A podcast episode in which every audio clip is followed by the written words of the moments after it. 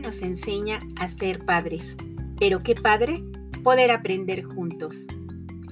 Estás escuchando Enséñame a Crecer, episodio 22, Exploración y comprensión del mundo natural y social, la fascinante aventura de conocer el mundo que nos rodea. Hola, ¿qué tal? Mi nombre es Lisbeth Ángeles y es para mí un placer y un privilegio poder llegar a ustedes a través de este podcast. Mi objetivo es empoderar a mamás, papás, cuidadores, maestras y maestros a través de acciones, sugerencias y estrategias aplicables en el día a día que les permitan acompañar a sus hijos o alumnos en el fascinante viaje por su aprendizaje, porque la meta final es lograr su autonomía.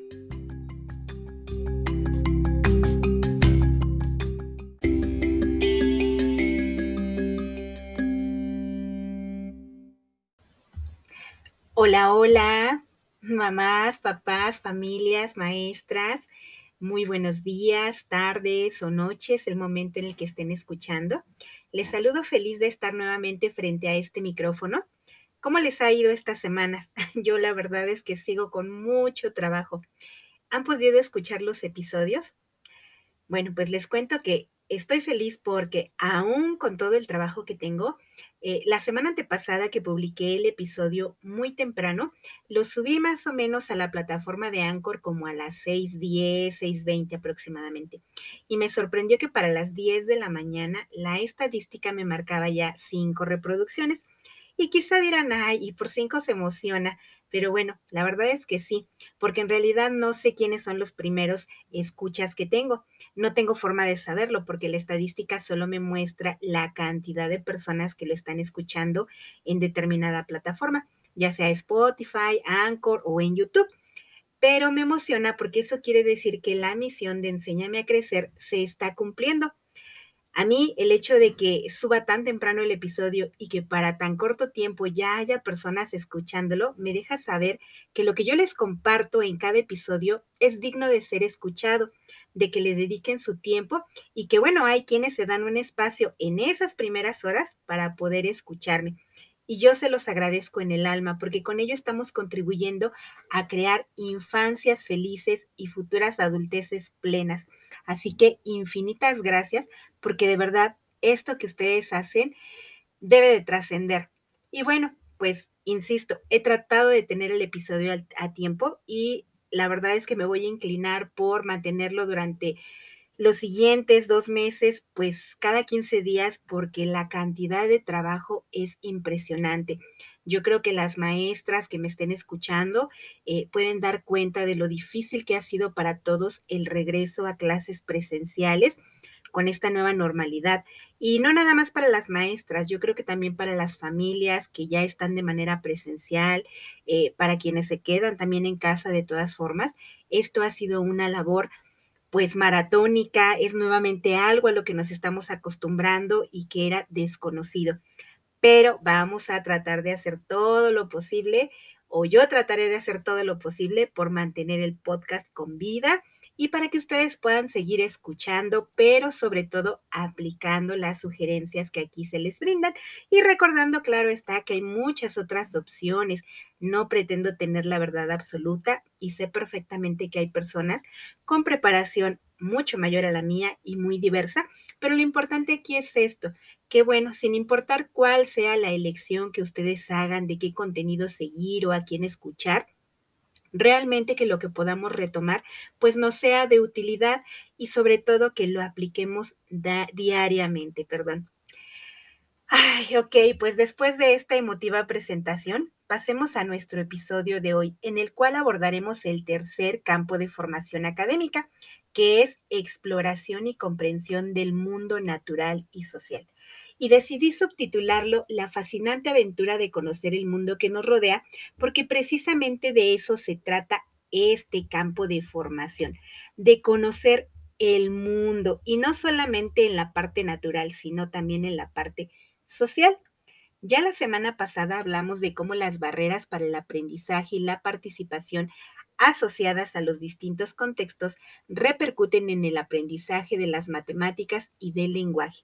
Bueno, pues aquí no es la excepción y así como mencioné que el pensamiento matemático permite el desarrollo de habilidades básicas del pensamiento, como la atención, la percepción y la memoria, y que éstas serán la base para desarrollar otras habilidades de orden superior, como lo son el razonamiento inductivo, deductivo, la abstracción y la resolución de problemas, bueno, pues este campo de formación también nos permite esto porque los niños y niñas al llegar a este mundo comienzan a explorar con curiosidad. Y sobre todo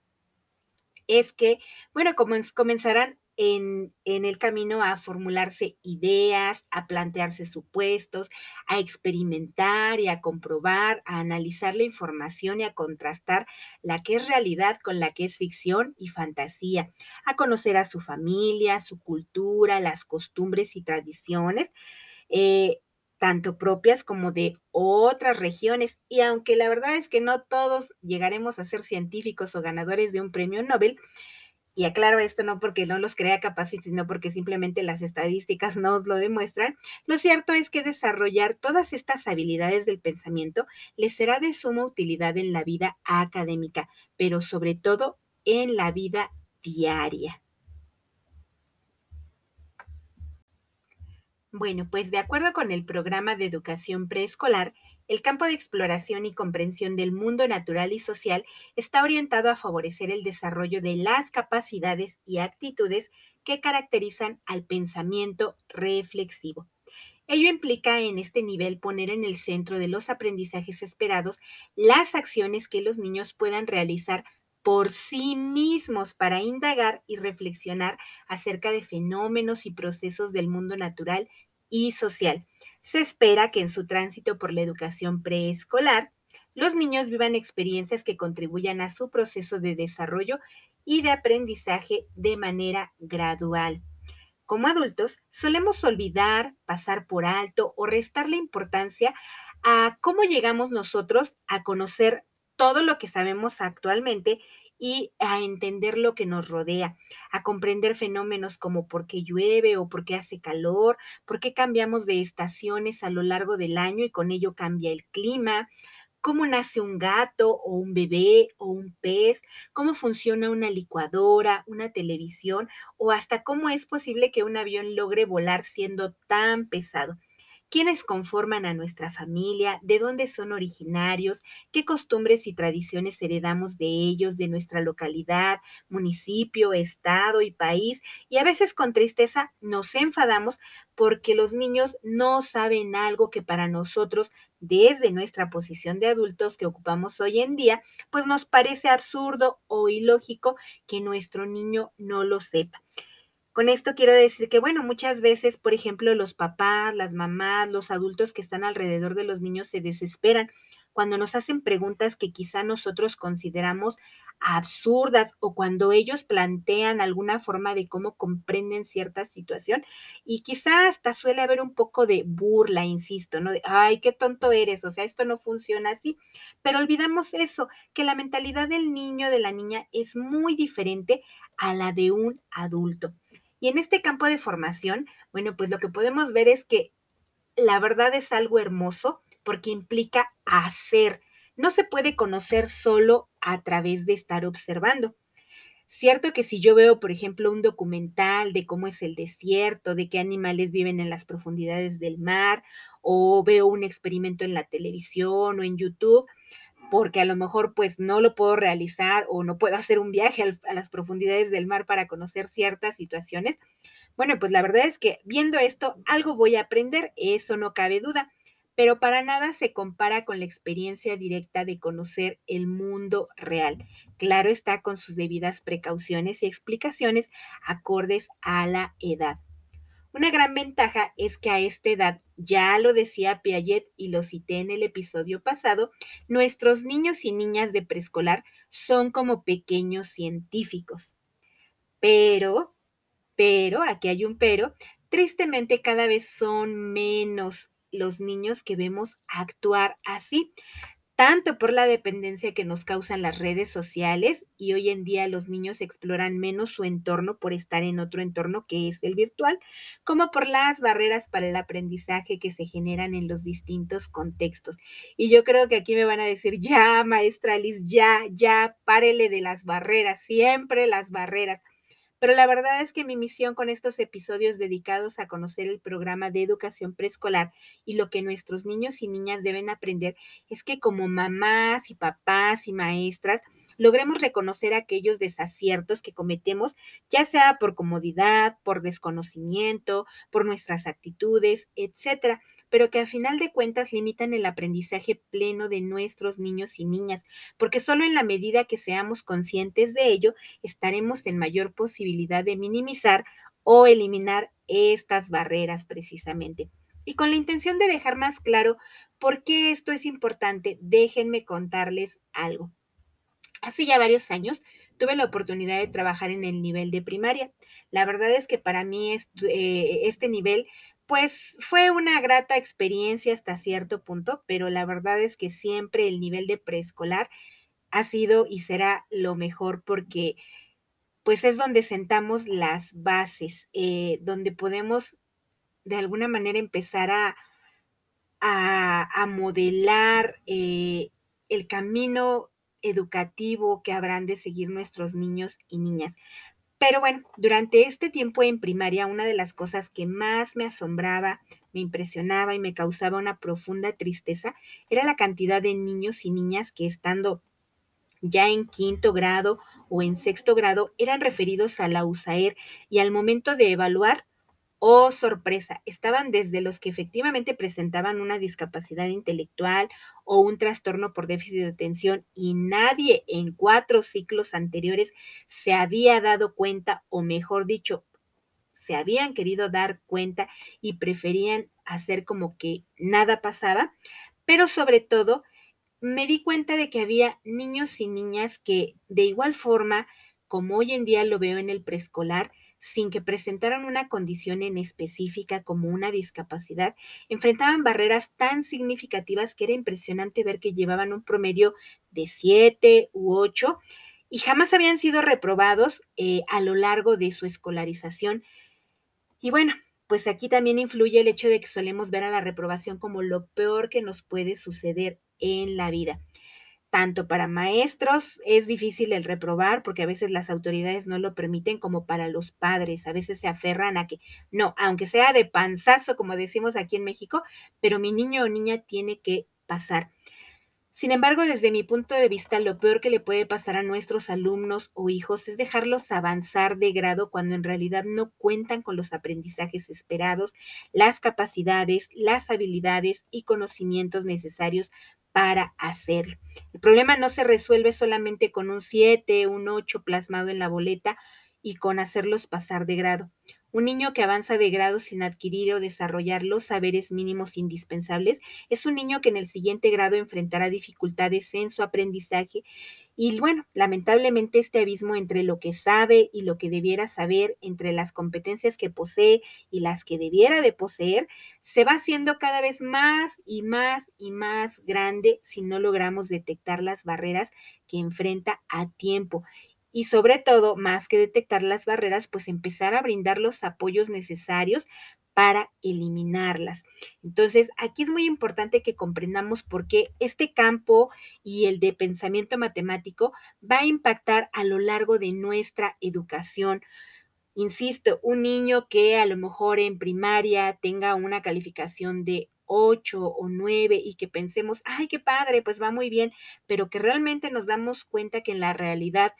no sabe, no tiene las habilidades necesarias, pues lo estamos lanzando realmente, como dicen, al ruedo y sin las armas necesarias. Entonces, es muy importante que empecemos a reflexionar esto y que dediquemos pues tanto el, la labor del hogar y de la escuela a realizar las acciones que nos corresponden. Ok, pasemos entonces a lo que nos toca precisamente en la escuela en este campo el cual se divide en dos organizadores curriculares. El primero es Mundo Natural y el segundo es Cultura y Vida Social. ¿Qué se espera que aprendan los niños y niñas en este organizador curricular de mundo natural? Bueno, pues todos los seres humanos formamos parte de este mundo y todo lo que se encuentra en él. Además, esto se relaciona directa o indirectamente con nosotros. Conocer los seres vivos que habitan este planeta junto con nosotros y otros elementos que no están vivos, pero que también se encuentran aquí, los recursos con los que contamos, tanto renovables como no renovables, el cuidado que debemos darles y el cuidado del medio ambiente, son fundamentales porque este planeta es nuestro hogar y tristemente es cada vez más evidente lo que la falta de conciencia, de respeto y conocimiento ha ocasionado con la presencia del ser humano. El propósito de la educación preescolar en este organizador será que los niños profundicen en el conocimiento y comprensión del mundo natural, que se sensibilicen y que de manera intencionada logremos fomentar una actitud reflexiva sobre el aprovechamiento racional de nuestros recursos y del cuidado del medio ambiente. Y esto de sensibilizar es muy importante porque hace poco, el año pasado, más bien el ciclo anterior, recordaba que nos mandaron por ahí información acerca de las campañas de, de cuidado del agua pues nos comentaba, ¿no? Que de acuerdo con la Agenda 2030, este, pues ya estamos a nada prácticamente de que el agua se nos agote como un recurso y hay muchos estudios, investigaciones que plantean que en algún momento pues la carencia de agua va a ser un detonante para que las naciones comiencen a ponerse en guerra. Ante la falta de este líquido vital, bueno, pues habrá quienes empiecen a acapararla y se pinta un panorama muy, muy triste, muy desolador. Y yo recordaba que, bueno, esto del agua, la verdad es que yo lo vengo escuchando desde que estaba en primaria. Eh, ya la verdad es que ya son más de 30 años de que yo estudié la primaria y, bueno, pues yo pensaba, ¿cómo es posible que a 30, 35 años sigamos con campañas de cuidado del agua y esto no se solucione, ¿no? Que en lugar de avanzar, vayamos en retroceso y estemos a nada de entrar en una crisis. Y pensaba que, bueno, pues políticas van, políticas vienen, eh, campañas de cuidado del ambiente, del agua van y vienen, eh, se exigen muchas situaciones, pero realmente no hemos logrado llegar a, a trascender de raíz el problema o muchos de estos problemas sociales que enfrentamos, porque si realmente estuviéramos sensibilizados, pues hace mucho que esto no sería necesario, ¿no? Y realmente no vemos que esto ocurra de esta forma. Por eso la sensibilización y la comprensión serán la base para que nuestros niños y niñas desde ya comiencen a realizar las acciones en cuidado de medio ambiente. Bueno, en nuestro segundo organizador, que como mencioné es Cultura y Vida Social, se pretende que los niños y niñas exploren la relación entre sus costumbres, tradiciones, actividades productivas, servicios, conmemoraciones cívicas y cambios a través del tiempo. Todas las acciones que las educadoras propongan habrán de orientarse hacia el reconocimiento de la diversidad cultural. En este organizador la familia vuelve entonces a cobrar un papel relevante por ser el espacio donde el niño nace y pasa sus primeros años de vida, pero también donde seguirá creciendo y aprendiendo precisamente de la cultura que le heredan. Y una de las experiencias más importantes que los padres o tutores pueden realizar es acompañar a los niños a conocer y reflexionar en cómo las acciones de las personas, incluidas las propias, se manifiestan en la relación que tenemos con el medio ambiente cómo lo cuidamos y respetamos en busca del bienestar común. Solo en la medida en que cada individuo sin importar su edad, haga desde su posición lo que le corresponde para su bienestar y el de quienes le rodean, estaremos en posibilidad de encauzarnos a este bien común. Y para ello es necesario que nuestros niños conozcan y comprendan y se responsabilicen de sus acciones. Y pueden ser acciones tan pequeñas como dejar de ser consumidores eh, compulsivos e irresponsables de materiales que son de desecho. Ya en alguna ocasión creo que les había comentado que por ejemplo todos estos mercados de, juguetes chinos, de, de juguetes que son, este, no sé, cómo está más el slime, este, pelotas de colores, que tienden a llamar la atención de nuestros niños, pues precisamente van dirigidos a ellos, ¿no? Y son cosas que ellos consumen sin razonar si realmente las necesitan, eh, sin que nosotros mismos como padres comprendamos qué tanto de recursos se llevó el proceso para fabricar tal o cual cosa, si ese objeto eh, al fabricarlo está contaminando, si este, a lo mejor el, el, uso que se está haciendo de diferentes recursos es desmedido, una serie de situaciones que la verdad es que regularmente cuando compramos algo no solemos verlo. Entonces puede ser en algo tan simple como eso, enseñarles a ser consumidores responsables o también en cuestiones como, bueno, pues este, eh, en lugar de comprar cosas que tienen empaques desechables en la tienda, pues procurar preparar nuestro lunch en casa y que ellos se vuelvan consumidores de cosas que hay en casa y no consumidores y generadores de basura. Eh, también está esta parte de que, bueno, ellos aprendan a tirar la basura de la manera correcta, haciendo la separación correcta. Y bueno, ¿Qué podemos hacer entonces desde el hogar y desde la escuela para lograr que nuestros niños alcancen los aprendizajes esperados? Bueno, pues vamos a comenzar por el hogar.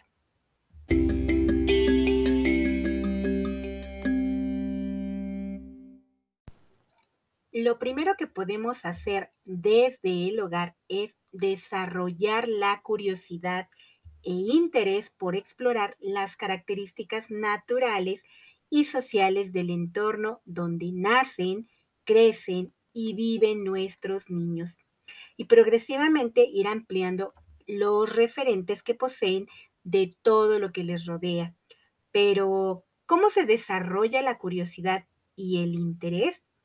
Bueno, pues estas se desarrollan cuando los padres o las familias en general, desde que sus niños y niñas son bebés, les permiten explorar libremente todo lo que les rodea. Claro está, con las debidas medidas de seguridad. En los primeros meses de vida, esta curiosidad se desarrolla cuando mamá o los adultos encargados de la crianza de los niños les hablan, les aproximan estímulos visuales, auditivos, táctiles o sonoros, como cuando les cantan un arrullo, cuando platican con el bebé, cuando lo miran a los ojos, cuando le demuestran las emociones que eh, tienen al estar con ellos, cuando los bañan, cuando los abrigan, cuando la mamá los amamanta, entre muchas otras actividades. Conforme vayan pasando los meses, esto se hará estimulando el desarrollo del bebé mediante actividades de la vida diaria. Esto es lo mejor porque quiere decir que en realidad pues no necesitamos como tal tener un material adicional o una capacitación en específico. Es solamente hacer uso de lo que está a nuestro alcance y al alcance de los niños y mostrárselos y dejar que lo exploren y que experimenten. Como cuando cambia la leche por sus primeros alimentos sólidos. En este momento el bebé solamente está acostumbrado a percibir el sabor de la leche materna, pero una vez que es apto para empezar a probar otro tipo de alimentos, es importante que la mamá o la persona que le cuida le permita explorar mediante el tacto los distintos alimentos, porque aquí puede eh, descubrir, bueno, cómo es su consistencia, su textura, su olor, su sabor. Y debemos de tener en cuenta que esto, pues, obviamente representará que el bebé haga todo un batidillo porque así es como va a explorar. Y aquí es donde tenemos de repente la primer barrera. Hay mamitas a las que les molesta que sus niños se ensucien en este proceso. Es tanto su afán por, por mantenerlos limpios, arreglados, bonitos, de acuerdo a su perspectiva, pero finalmente, pues un niño, una niña, un bebé, una bebé, no son una muñequita que pueda permanecer detrás de un aparador intacto y sin ensuciarse. Así que habrá que dejarlos explorar con su comida. También es como cuando les damos algunos juguetes en la mano y posteriormente los retiramos a cierta distancia de ellos, quizá como una sonaja, una pelota, algo que sea de su interés y observamos que empiezan a tener esta curiosidad, pues por moverse, por empujarse, eh, por gatear incluso, eh, rodar hacia el objeto para poderlo alcanzar y manipularlo. Recordemos que a esta edad, de acuerdo con los hitos del desarrollo y un poco de lo que les hablaba en el episodio anterior de las etapas del desarrollo eh, psicoevolutivo, bueno, pues nuestros niños se encuentran en una edad en que descubren el mundo a través de el sentido del gusto y del tacto y entonces los vemos que se llevan todo a la boca y progresivamente van comprendiendo cómo usar ciertos objetos o juguetes. Pero bueno, esto no va a suceder mágicamente. Hace poco, por ejemplo, una mamá me decía, mi niño sí tiene rompecabezas en la casa, pero la verdad ya ni se los dejo jugar porque los saca todos, los revuelve de las piezas y se desespera porque no los logra armar y entonces mejor decidí alzarlos. ¿Qué pasa en este caso? Bueno, pues probablemente que dimos por hecho como adultos que bastaba con darle al niño el juguete, pero jamás nos detuvimos a tomarnos el tiempo de enseñarle cómo se utiliza este tipo de juguetes. Un niño o niña puede llegar a conocer lo que le rodea, pero el acompañamiento de un adulto será necesario no para decirle exactamente qué hacer, cómo actuar, cómo se llama tal cosa, cómo funciona y darle todas las respuestas eh, sin que él tenga que buscar o explorarlas pero sí habrá de estar presente para apoyarlo, orientarlo, eh, ayudarle a investigar y de nada sirve que los adultos le llenen de juguetes y demás objetos si al final de cuentas los iremos retirando de su alcance porque pues consideramos que es un desperdicio que no los utilicen adecuadamente, que no sepan cómo usarlos bien a la primera o porque no los utilizan como nosotros como adultos pensamos que debería de ser la única forma en la que se usan. Entonces, podemos estimular también la curiosidad precisamente explicando, hablando, pero sobre todo permitiendo que nuestro niño o niña experimente con lo que le rodea. Hace varias décadas, por ejemplo, era común que las mamás envolvieran a sus niños como si fueran un taquito, con la cobija bien apretada, lo cual no les permitía tanta movilidad, y los niños permanecían acostados sin poder estimular el movimiento. Y algunos médicos con el paso del tiempo les decían acertadamente que esto estaba repercutiendo en el desarrollo motriz de sus hijos ante la falta de actividad y que era necesario permitirles esta movilidad natural del cuerpo, enseñarlos a rodar, a sentarse y a gatear. Años después surgieron las mamás que colocaban alfombras en el piso para evitar que sus niños tocaran el suelo frío o que el polvo pudiera enfermarlos. Otras empezaron a esterilizar todo a su paso para evitar que los niños se llevaran a la boca cosas sucias. Y posteriormente surgieron los corrales, de los que también ya les conté lo que Francesco Tonucci piensa al respecto, pero que básicamente surgieron para evitar que los niños sufrieran accidentes al explorar libremente por sus hogares. Todo con el afán de proteger la seguridad y la salud de los pequeños y pequeñas. Pero, curiosamente, esto ha tenido el efecto contrario e innumerables son los casos de niños y niñas que desarrollaron alergias porque se sabe que las alfombras guardan mucho más polvo que el que hay de manera natural en el suelo. Están también los que desarrollaron menos defensas en su sistema inmunológico porque es prácticamente imposible vivir en un ambiente libre de virus y bacterias. Así que desinfectar tampoco es la solución y prueba de ello es la actual pandemia en la que estamos viviendo. Y bueno, todo esto que hacemos en el supuesto afán de cuidarles resulta que les priva de esta maravillosa oportunidad de explorar.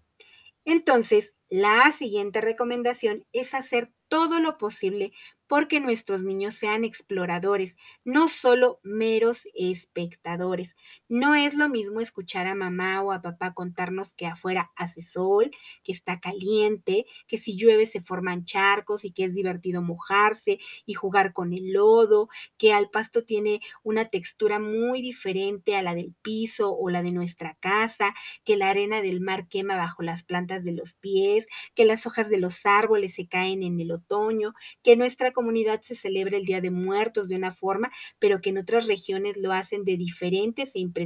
maneras,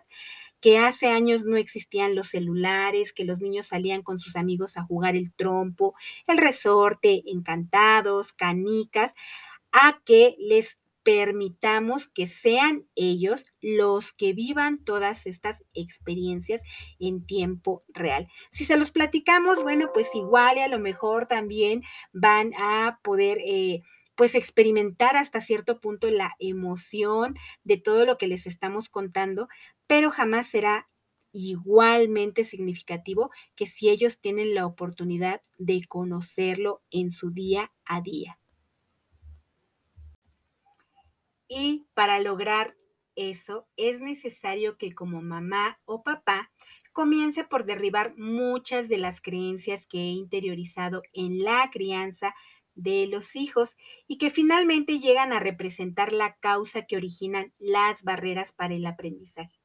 Esto ya se los he mencionado. Niños que al llegar al preescolar desconocen prácticamente todo cuanto les rodea, porque en casa jamás se sientan a platicar con ellos o les dejan eh, experimentar con las cosas tan simples como unas tijeras, con, eh, con, la vigilancia de un adulto, con pintura, a lo mejor a jugar con tierra, a lo mejor a salir a jugar eh, a, a, un parque y conocer cómo las abejas se paran cerca de, de las flores, eh, todo lo que tenga que ver precisamente con su entorno y en lugar de eso se les deja frente a la tele o al celular como meros receptores pasivos, niños que no quieren sentarse en el piso, eh, arrastrarse, apoyar en la creación de un huerto escolar porque se van a ensuciar y su mamá los regaña o les pega si se regresan a casa con la ropa sucia. Niños que no saben cómo usar un tenedor o un cuchillo o que han crecido pensando que todo cuanto les rodea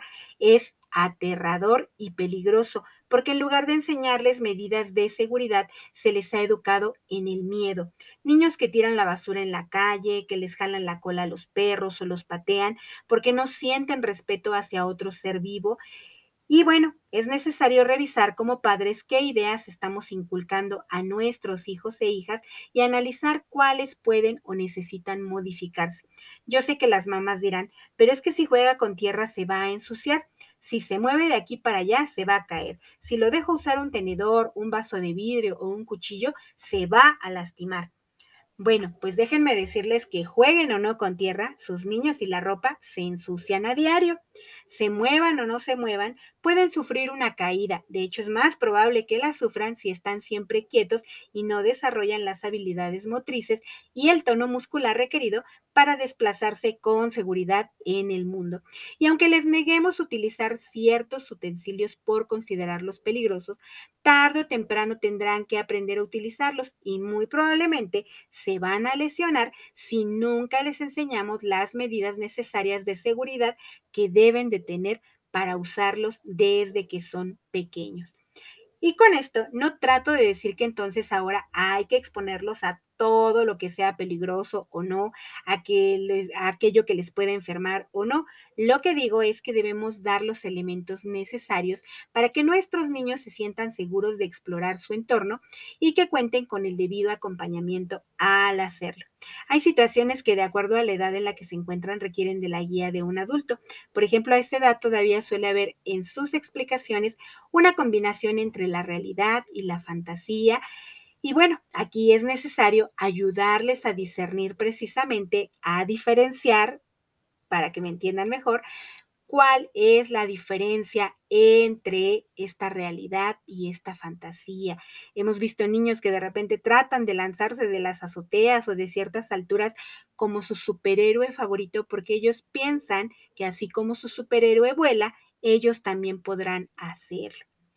También podemos explorar diferentes portadores de texto, videos o programas que les permitan conocer sobre aquello de su entorno más lejano o que no forma parte del entorno cotidiano. Hay niños que aunque viven en una zona eh, rural o semiurbana, quizá no conozcan una gallina o una vaca de manera directa y que quizá no esté a su alcance poder conocerla. Quizá para otros visitar el mar no es algo que ya forme parte de sus experiencias de vida y esto no significa que no puedan conocerlo a través de otras fuentes y con ello despertar el interés para conocerlo en algún momento en el futuro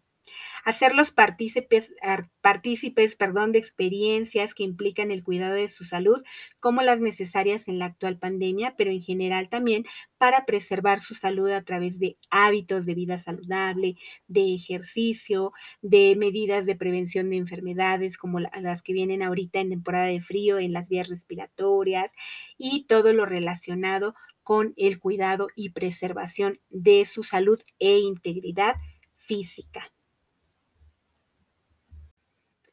Y en cuanto a nuestro organizador curricular de cultura y vida social, ¿qué podemos hacer?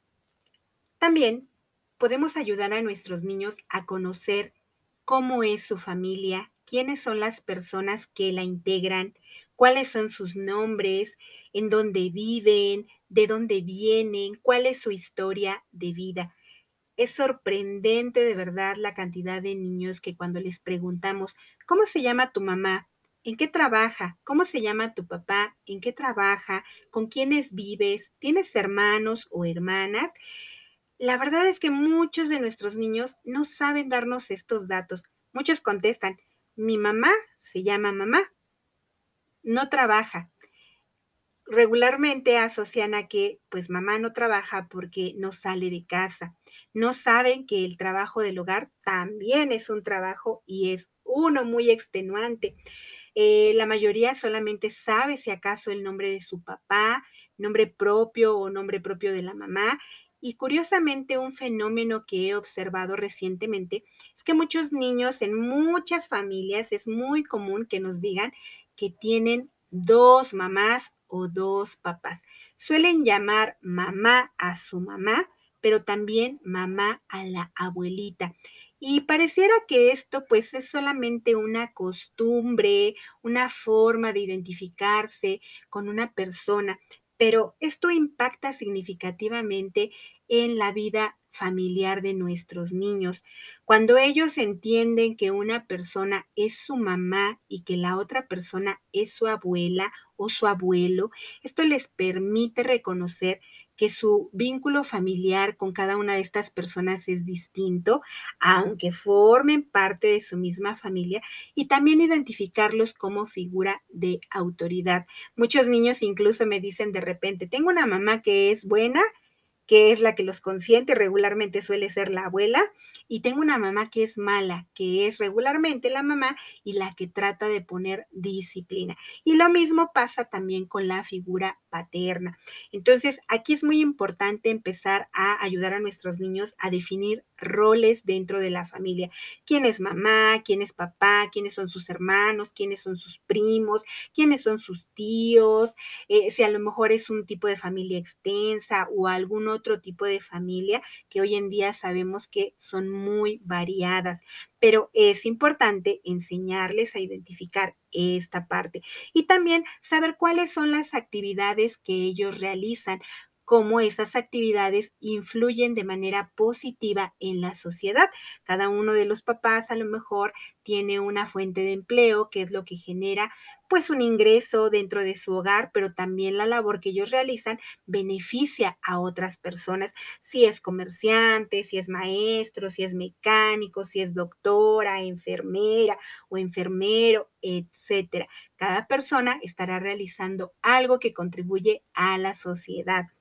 También podemos empezar aquí por ayudarles a identificar en qué país viven, en qué municipio, en qué estado de la República, si a lo mejor los abuelos son originarios de otra parte de la República Mexicana, si se conocieron en qué punto, qué tradiciones y costumbres traían de los lugares donde son originarios y cuáles se han adoptado recientemente de eh, parte de la comunidad en la que actualmente vivo. Viven. Incluso vemos esta parte también en las tradiciones. En unos días está por venir la celebración de Día de Muertos. Y nosotros sabemos bien que aunque aquí en México esta es la celebración como tal, pues hemos sido invadidos hasta cierto punto por tradiciones extranjeras como lo es la Noche de Brujas o el Halloween. Y estas eh, tradiciones pues no tienen que ver nada con la cultura que nosotros tenemos dentro de nuestras raíces en México e incluso en cada estado y en diferentes regiones de la República, el eh, Día de Muertos, la celebración como tal, pues es muy variada y muy diversa. Y aquí no se vale tampoco tratar nada más de atacar, ay, es que es Halloween y entonces no vamos a, a querer nada de ellos. No, a lo mejor a nuestros niños les emociona por los disfraces, por las películas que ven en la televisión, quizá porque son los personajes de moda, pero también aquí es importante que ellos identifiquen que, bueno, eso es parte de otra tradición, es parte de otra cultura y que, bueno, se vale a lo mejor retomar de repente algunas situaciones si voy a una fiesta de disfraces, pero que en ciertos momentos pues lo ideal sería valorar nuestra cultura y nuestras tradiciones. Otra cosa que podemos enseñarles al respecto y que me gustaría hacer énfasis es precisamente en cómo todas estas situaciones que vemos de otras culturas, pues no necesariamente se acoplan al 100% a lo que nosotros vivimos aquí, que ellos comprendan que hay situaciones, insisto, que son parte de una película, de la ficción. Eh, regularmente todos los niños en algún momento están acostumbrados a ver las películas de terror de Chucky, que ya es un personaje pues de hace varios años, pero que se ha mantenido en la popularidad de lo que la gente ve en la tele y los niños regularmente pues suelen incluso fantasear un tanto con si esto es, vuelvo a lo que les comentaba hace un rato, si es realidad o si es ficción, eh, si les genera miedo, si a lo mejor pues no, no les angustia como tal y sería importante poder platicarlo con ellos y que ellos comprendan que pues esto viene de otro país, es parte de la ficción, de la ciencia ficción, de la eh, de las películas de terror que nos muestran eh, en, Hollywood y en diferentes eh, situaciones que tienen que ver con la cultura americana. Ok, pues como podemos darnos cuenta, el lenguaje volverá a ser una herramienta valiosa.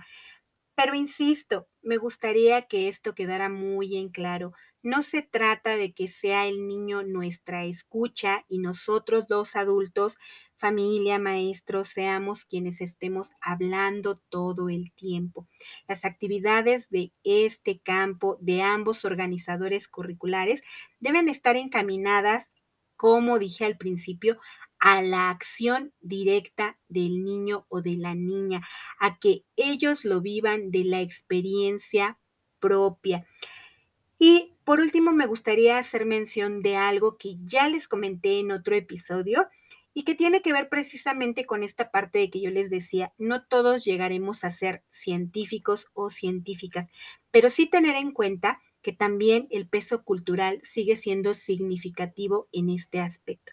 Hoy en día son menos las mujeres todavía que incursionan en ramos como la ciencia y la tecnología, porque durante años se ha considerado que estas ramas científicas no son carreras muy afines con las mujeres desde una perspectiva de género. Y hace algunos meses escuchaba en una conferencia a Julieta Fierro, que es astrónoma y es una de las máximas representantes como mujeres de ciencia en nuestro país ya desde hace varias décadas. Y ella comentaba que también tristemente se da cuenta que hasta hoy en día la ciencia sigue siendo un sector de privilegio, que son pocas las personas que perteneciendo a clases medias o bajas tienen acceso a la formación académica en ciencia y tecnología, precisamente por los costos que representa. Y que esto pues sigue siendo realmente lamentable, porque quiere decir que ahí hay una brecha muy significativa entre a lo mejor un niño o una niña que desde pequeño tenga esta, este gusanito de querer explorar en la ciencia y que pues la situación económica no se lo permita. Afortunadamente hoy en día cada, cada vez perdón, se abren más espacios para que los niños exploren, y hace unos días, precisamente, escuchaba una conferencia eh, de un grupo que se llama Hacedores y que se ubican en la Ciudad de México eh, y que tiene que ver precisamente con una propuesta de trabajo en la que se invita a los niños y niñas a que asistan a talleres, a que hagan realmente eh, de una manera didáctica, interesante, diferentes situaciones, diferentes temas y que el aprendizaje sea más significativo. Voy a dejar el dato preciso porque ahorita en este momento se me fue, ya no, ya no lo tengo presente, pero ellos, insisto, se ubican en, este, en el Distrito Federal, bueno, lo que hoy en día es Ciudad de México. Eh, he observado en la página de eh, Facebook, que así se llama, Hacedores, con H al principio, este, que dan múltiples talleres que realmente son de costos accesibles y bueno, uno puede acudir con los niños a estos espacios, a participar en estos talleres que tienen que ver con un poco estos aspectos también de ciencia y tecnología y aprender diferentes situaciones. Entonces sería importante también explorar en nuestra comunidad o en los lugares que nos queden más accesibles qué apoyos, qué recursos, qué servicios están al alcance para que nuestros niños y niñas tengan acceso también a la tecnología, a la ciencia, aún a pesar de que nos encontremos en comunidades que no gozan de tanto privilegio. Y bueno, en este episodio mis recomendaciones nuevamente vuelven a estar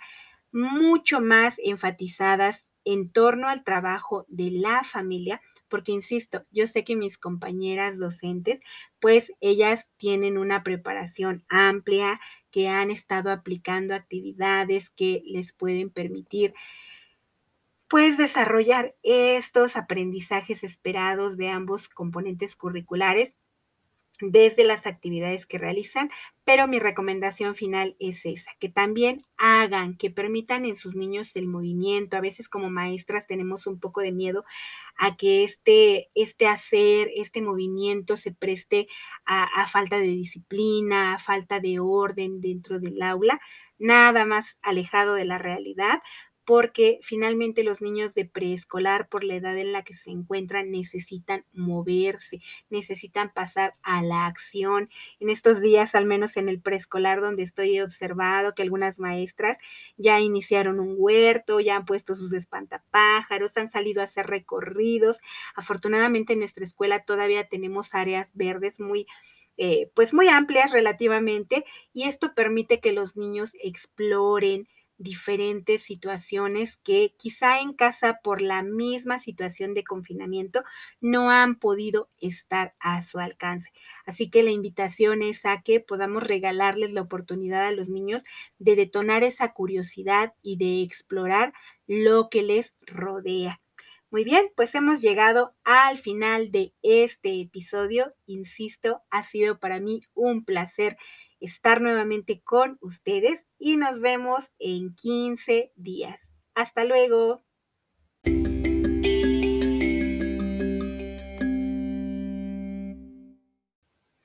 Estuviste escuchando Enséñame a crecer